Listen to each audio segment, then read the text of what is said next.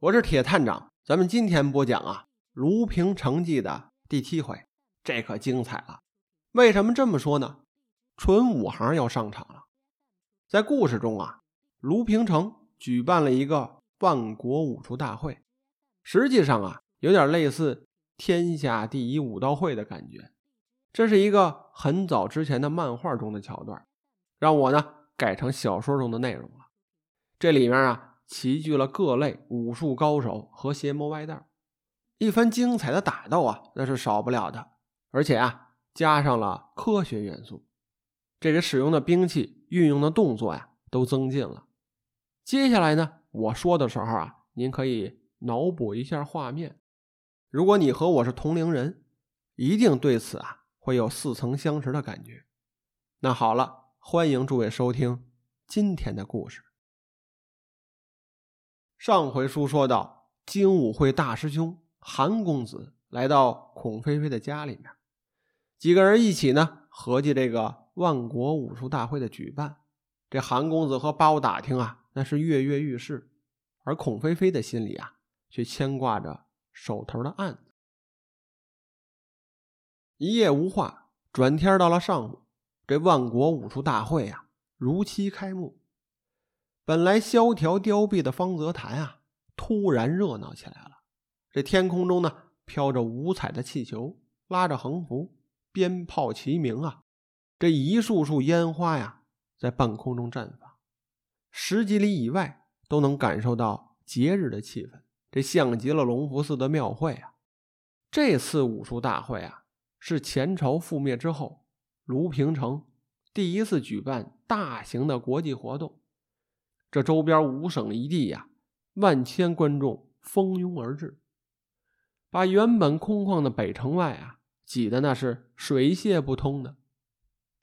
各大商铺啊，更是在数月前在西门沿路左右啊建起了门面，钱庄啊、茶馆啊、当铺、浴池全都有。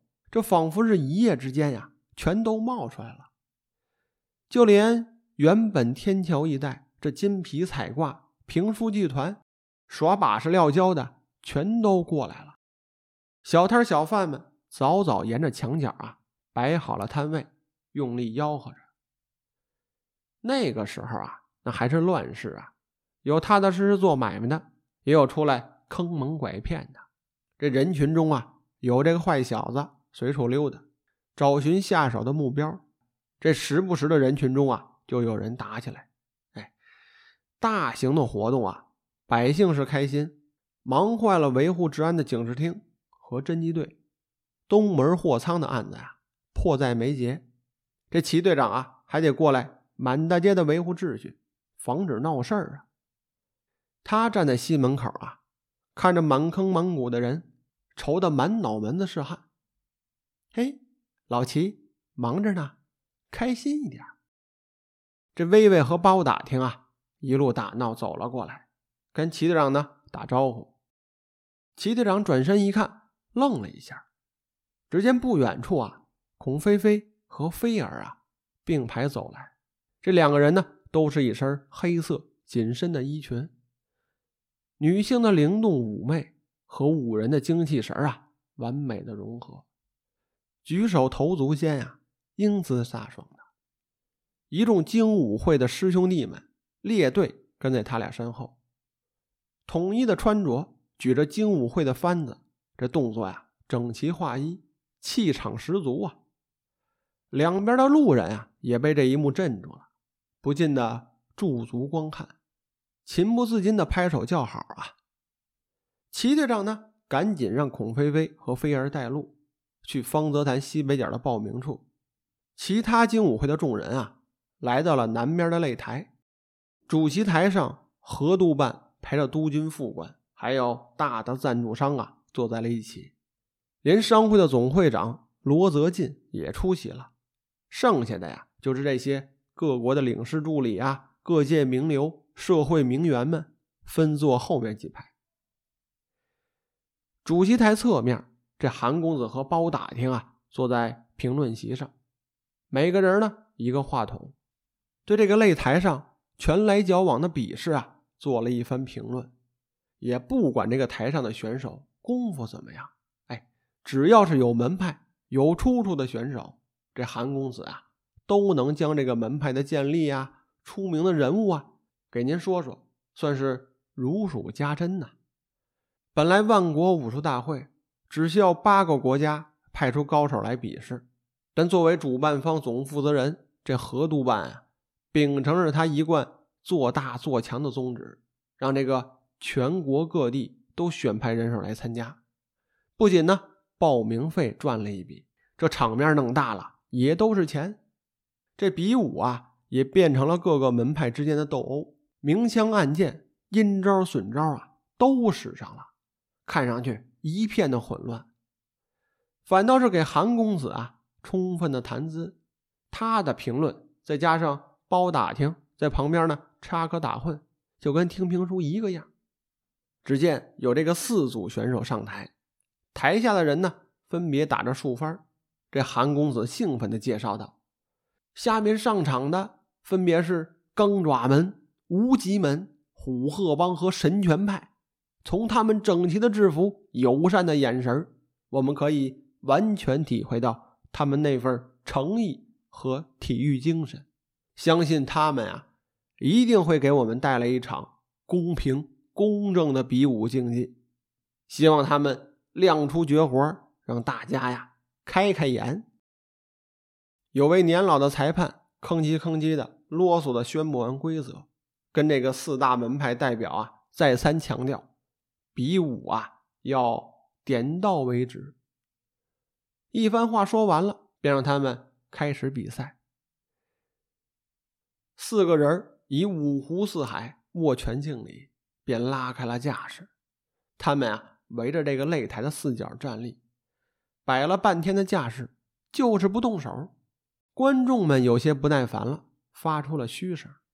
韩公子一看冷场子了，对着话筒啊自说自话起来。各方一上台，拳脚相加，立即使用了无影腿、铁头功、金刚罩，还有迷踪步，顿时间呀。这擂台上人影重重啊，四个门派的高手混战了一团。包打听呢，索性接着捧，调侃道：“啊，那是啊，这每人身上还装了奇门遁甲，奇兵出尽呐！这门场变成了森罗的地狱，他人是踏入半步啊，便当场毙命啊！”这观众一听啊，笑成了一片。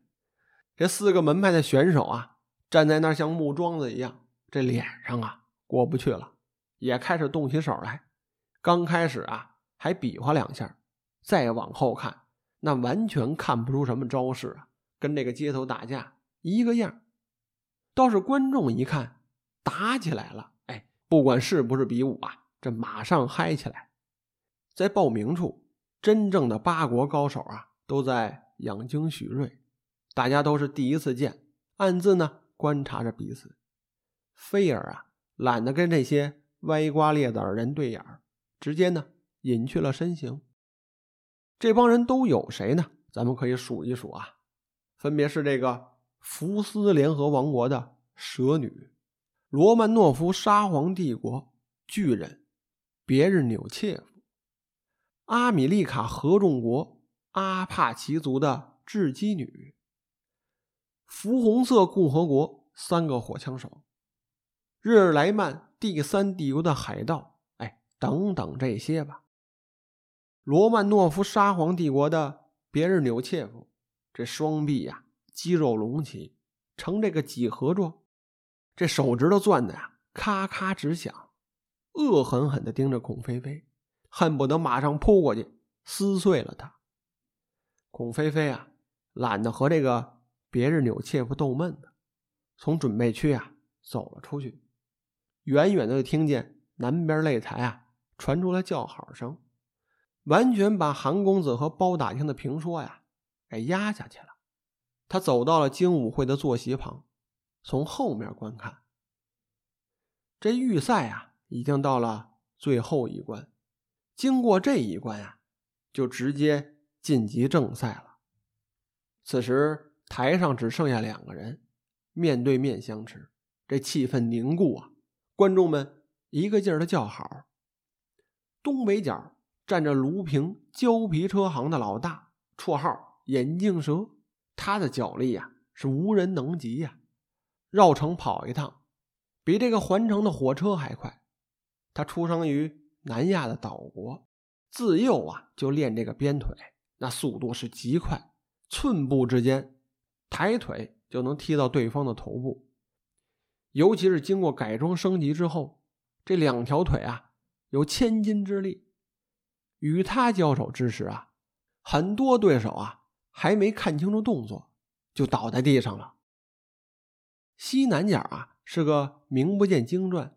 叫龙三的年轻人，他这一身传统立领的长袍，如这个私塾先生一样，说话文静，行走的时候啊，双手背在身后，就连比武时也是如此。孔飞飞看着龙三的身形啊，仿佛有些熟悉的感觉，不自觉的走到了擂台边，靠近了观察。终于啊，这个眼镜蛇老大憋不住了。一个箭步冲过来，想试试龙三。只见他没有动，甚至这个眼睛啊都没眨一下。眼镜蛇的鞭腿啊，直接朝着龙三的太阳穴就抽过去了。刹那间呀，没有人看清龙三的步伐。这人呢，已经来到了眼镜蛇的面前，低头看着他的脸，微微一笑。这眼镜蛇大骇呀，张口叫道：“哎！”你干什么？这话音未落，眼前的人影晃动，刷刷几下没了。龙三儿呢，已经缓步走下了擂台。这裁判呢，本想拦住他，让继续比赛。龙三儿也不搭话，直接走下去了。这观众们啊，全都愣了。就在这时候，突然之间呀，有人发出了一声惊叹啊！只见眼镜蛇的机械腿啊！这机壳全都自动弹开了，里面的机械活塞呢、管路、线圈啊，全都崩开了，散落了一地。眼镜蛇大叫一声，瘫倒在擂台上啊！这旁边车行的兄弟们赶紧过去给他抬下去了。韩公子啊，不愧是第一的评论员，这马上反应过来，宣布预赛的冠军是龙三儿。顿时啊，这个现场上。锣鼓齐鸣，烟花漫天，观众们爆发出震耳欲聋的欢呼声。观众啊，看个热闹，这孔飞飞啊，却看得仔细。当时呢，龙三跟绕桩一样，盘着腿儿，在这个眼镜蛇身边呀，来回的窜。这手上呢，套着飞爪，顷刻间呀，就像这个庖丁解牛一样，把眼镜蛇的机械腿儿给拆得干干净净的。如此的轻功和对机械精熟的程度，除了那名黑衣人，还能是谁呢？待这位龙三走到报名处的北道上，左右无人，孔飞飞呢斜靠在路边的一棵槐树上，抽着烟，也不看龙三。而龙三呢见到他，立马就紧张起来了。飞儿啊从孔飞飞的身侧出现，二话不说，直接就冲了过去。这两把晴明刺翻手而出，在手掌中啊旋转着，朝着龙三的脖子就削下去了。龙三呢也没有移动，直接往后扑倒，与这个地面啊成一个斜角，以一种摆脱引力的身形左右闪躲，连续避过了飞儿的晴明刺。随后啊，他站直身子，往后跳开一步，饶有兴趣的看着孔飞飞和飞儿。他说道：“这第一次啊，看到这样的分身，我都吓了一跳。现在又看到啊，还是觉得匪夷所思。”这菲儿啊，指着龙三气恼的说：“果然是你，小贼！”说话间呢，他又要开干。孔飞飞上去拉住了他，向龙三问道：“东门货仓的案子，跟你什么关系？偷龙袍也是你干的吧？”龙三呢，竖起大拇指称赞道：“哎，不愧是神探啊！但目前呢，我是无可奉告，只能说我是个好人。”孔飞飞冷峻地说：“什么好人？你自己说了不算。跟我去侦缉队。”话说完，两个人心领神会，一左一右分开了，准备夹击龙三。此时的天空中飞来了一架飞艇，齐队长啊，从船舷探出身子，气喘吁吁的朝底下喊道：“精神病院那边出大事了，赶紧的！”随着他的喊声呢，这绳梯呀应声而落。吴敬威呀也站在齐队长身边，用力的招手。趁此空隙，龙三掏出了散弹枪，扣动扳机，这一颗红色的烟雾弹打出来，红雾炸开，将他的身形隐去了。孔飞飞和菲儿往旁边翻身跃开，看了看慢慢散开的红色烟雾，这龙三呀。早已翻过围墙，跳入了外面的市集，跑了。飞儿呢，还想追过去，被孔飞飞拉着爬上了绳梯。精神病院的住院部此刻呢，乱成了一团这医生护士啊，在各个房间来回穿梭，抢救病人。本来捆在床上的异化工人们，纷纷的暴毙了。像是有人对他们执行了枪决一样，可到处都是人，哪来什么枪手啊？等孔飞飞几人来到病房，所有异化的工人啊，都已经毙命。护士们，在清理满屋的鲜血，这场面呀，惨不忍睹。这血腥味啊，扑面而来。吴景威啊，是第一个受不了的，跑到外面呕吐去了。秃头的副院长啊，带着他们去了解剖室。法医呢，开始对这个尸体啊进行了检查，只发现这个尸体啊像是受了枪伤，但法医介绍其实不然，因为这个伤口啊是从内向外爆出来的。特别值得注意的是，爆开的位置都在皮肤上某种紫红色血线。汇集的地方。由此啊，这法医得出了一个结论：这是一种怪异的病症，可能是某种未知的病毒造成的。